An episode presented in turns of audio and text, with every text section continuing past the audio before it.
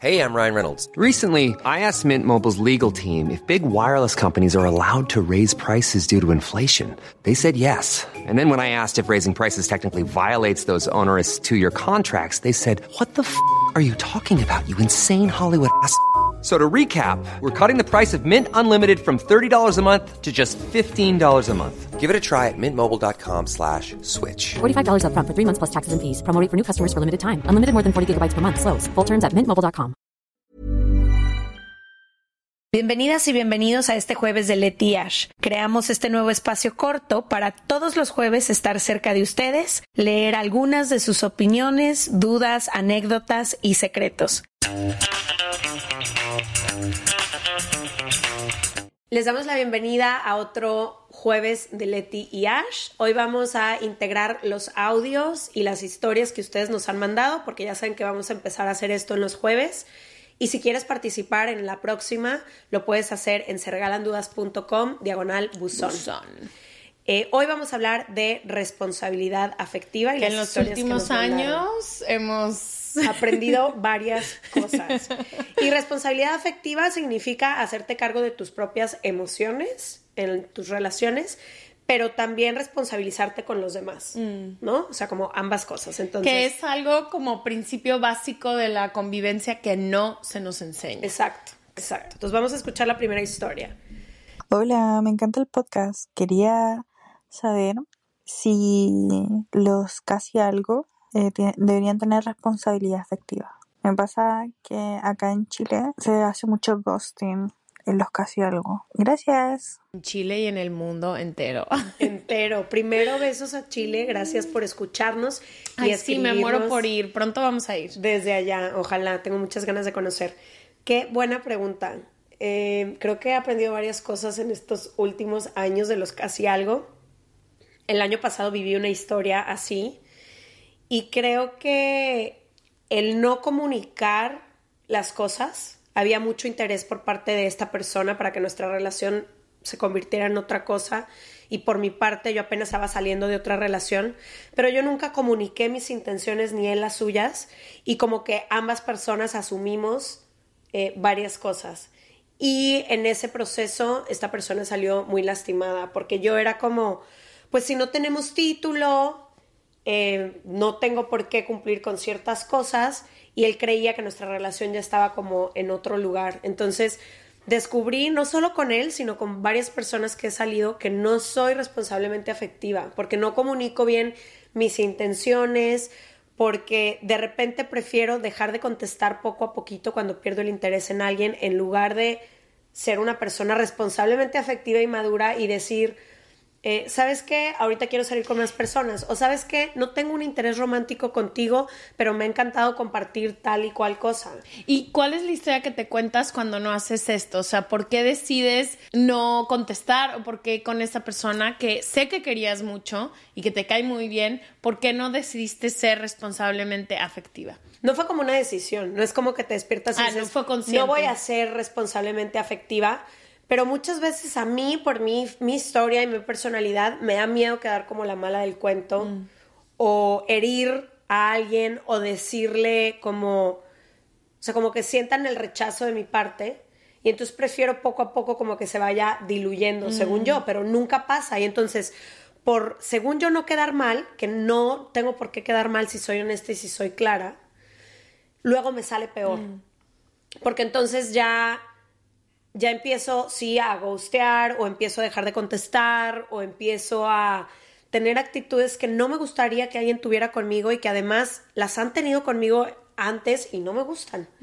Entonces creo que ese ha sido un gran aprendizaje para los casi algo y los no casi algo, como que aprender a comunicar nuestras ideas y nuestras intenciones y ser, sobre todo yo quiero ser muy clara y muy honesta y no hacer cosas que no me gustaría que me hicieran. Por eso justo te iba a decir, como que creo que la pregunta sé que va hacia los casi algo y que pregunta si los casi algo deben de ser emocionalmente responsables, pero creo que debe de aplicar en todas nuestras relaciones, en las de amistad, en las de trabajo, en las de papás, en todas, porque creo que realmente es la base para poder tener mejores relaciones, es la base para poder eh, sembrar cosas. También creo que cuando alguien es emocionalmente responsable, te enseña muchísimo a ti.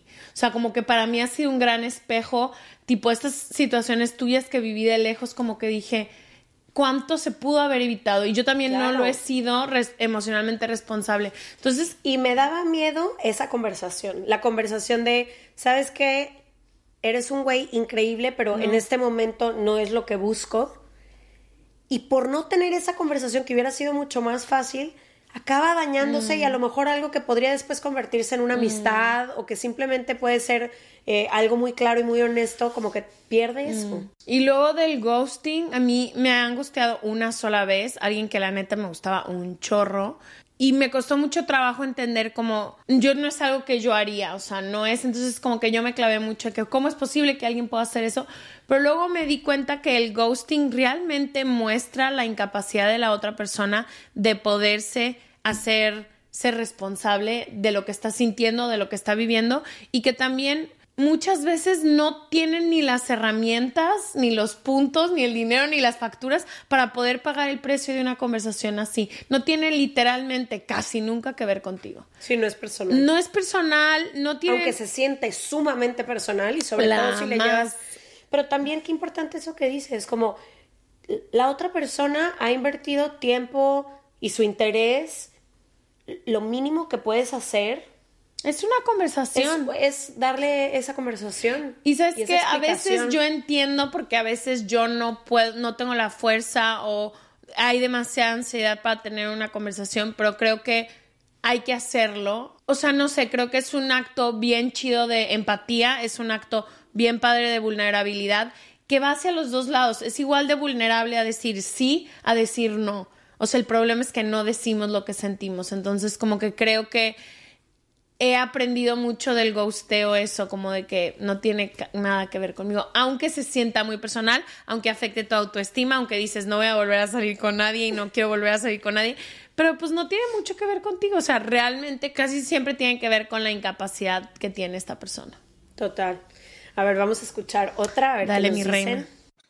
Digo, una duda que me entra mucho es la parte de que, ok, yo estoy consciente de la responsabilidad afectiva, lo que implica los ejercicios que tengo que hacer, pero yo, ¿cómo puedo ponerlo en práctica con una persona? Y no cómo enseñarle e imponérselo, pero también cómo hacerle entender esta parte a una persona que no es responsablemente afectiva. O sea, cómo, cómo inducirlo a no y sin mandar ni, ni controlar, sino el simple hecho de que entienda la importancia de eso. Yo durante mucho tiempo salí con alguien que la comunicación no era parte de nada de su vida.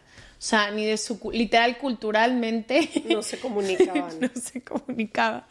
Y creo que una cosa muy importante que para mí fue importante como distinguir en aquel momento fue una cosa es que no tenga las herramientas y no sepa y nunca lo haya hecho, comunicarse y ser responsablemente afectivo y otra muy diferente es no querer. No entenderlo. claro. Entonces, para mí, para nosotros, lo que nos funcionó muchísimo fue como sentarnos a ver cómo se veía esto y cómo podríamos entre los dos crear espacios donde ambos podríamos ser más responsablemente afectivos. Y creo que sucedió, por ejemplo, esta persona es extremadamente íntima, no le gusta eh, que las demás personas sepan de su vida ni nada. Entonces yo trataba de crear como espacios de que, ok, en la casa hablamos.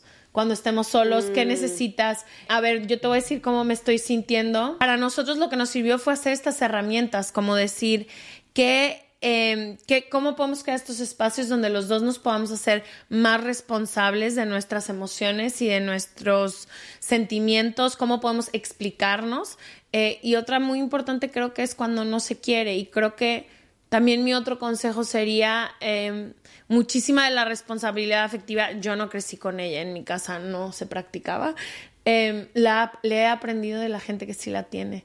Entonces creo que mucho creo que pues es, es como todo, como no le puedes pedir a la otra persona, solo puedes mostrar con tu ejemplo, pero siento un chingo de simpatía por esta persona que manda este mensaje porque es horrible cuando tú quieres Sí. fomentar ser emocionalmente eh, responsable y tu pareja o es incapaz o no quiere. Es súper, híjole, te vuelve loca en tu cabeza. Sí, creo que aquí es importante sí tener varias cosas en cuenta. Como pareja, hay veces, em, sobre todo si tú estás tomando la decisión de trabajar en ti, de tener herramientas, de cambiar, de crecer, y la otra persona no quiere hacerlo, es bien frustrante, porque empiezas a sentir y a darte cuenta de todo esto, ¿no? Yo sí estoy siendo responsablemente afectiva, la otra persona no. Y creo que aplica como con muchas cosas en la vida. Desafortunadísimamente no podemos hacer que nadie cambia, cambie o se suba al barco con nosotros, lo que sea, pidiéndolo, ¿no? Muchas veces tiene que tener con lo que tú decías, que esta persona quiera hacerlo y que esta persona quiera aprender y quiera crecer. No sé, a veces tengo sentimientos encontrados con todo lo que vamos aprendiendo en este podcast y sé que la persona que manda esto probablemente está aprendiendo un chorro de cosas, porque si tú sí estás dispuesta y con esta apertura y tu pareja no, de pronto empiezas a encontrarte como con muchas trabas, pero creo que parte de la responsabilidad afectiva eh, también implica hacerte cargo de tus propias emociones, ¿no? No, y de tus propios límites, o sea, y de para... tus límites. ¿Por qué te estás relacionando con esta persona que a lo mejor no le importan tanto tus emociones? De- si es de forma consciente, no como tú decías. Una cosa es que no se den cuenta y otra cosa es que se den cuenta y aún así no les importe. Y sí, sí, ¿por qué decido estar o ponerme yo en esta situación? Total, y creo que, no sé, algo que me pasó también con esta persona fue que nos tuvimos que enseñar mucho cómo era nuestra forma de comunicarnos.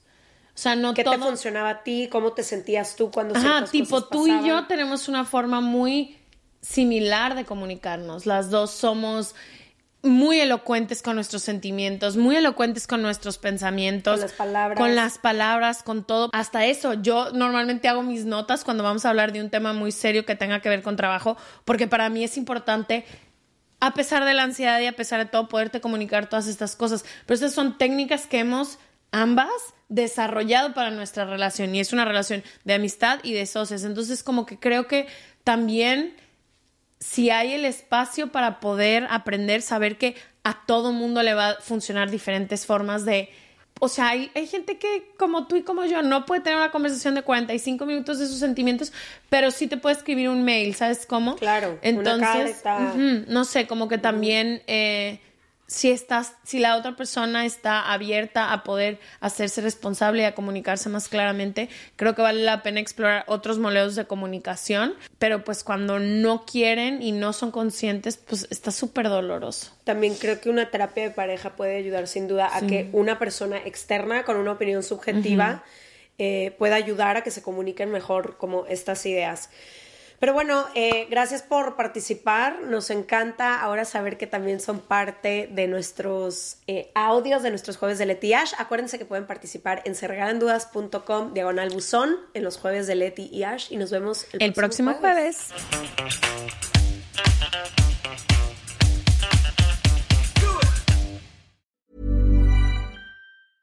Hey, folks, I'm Mark Marin from the WTF Podcast, and this episode is brought to you by Kleenex Ultra Soft Tissues, your ally to help tackle your allergy symptoms this season. I love the change of seasons, but nobody loves pollen and all those other things floating in the air that make you sneeze during this nice weather. Kleenex Ultra Soft Tissues are hypoallergenic and allergist approved, so fight back against watery eyes and runny noses without worrying about irritating your skin. For this allergy season, grab Kleenex and face allergies head on.